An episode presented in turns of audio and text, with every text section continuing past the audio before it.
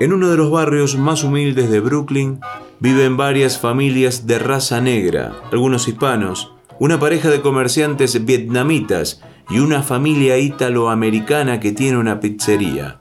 Muki, un chico que trabaja de repartidor de pizzas, conoce bien a los vecinos y es testigo privilegiado no solo de la vida cotidiana del barrio, sino también de las tensiones y del racismo de algunos de sus habitantes.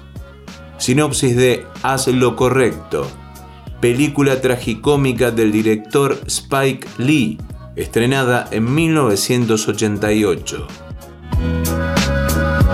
Clásicos. Siempre es bueno volverlos. Radio Yupa, Cultura y Patagonia en Sonidos.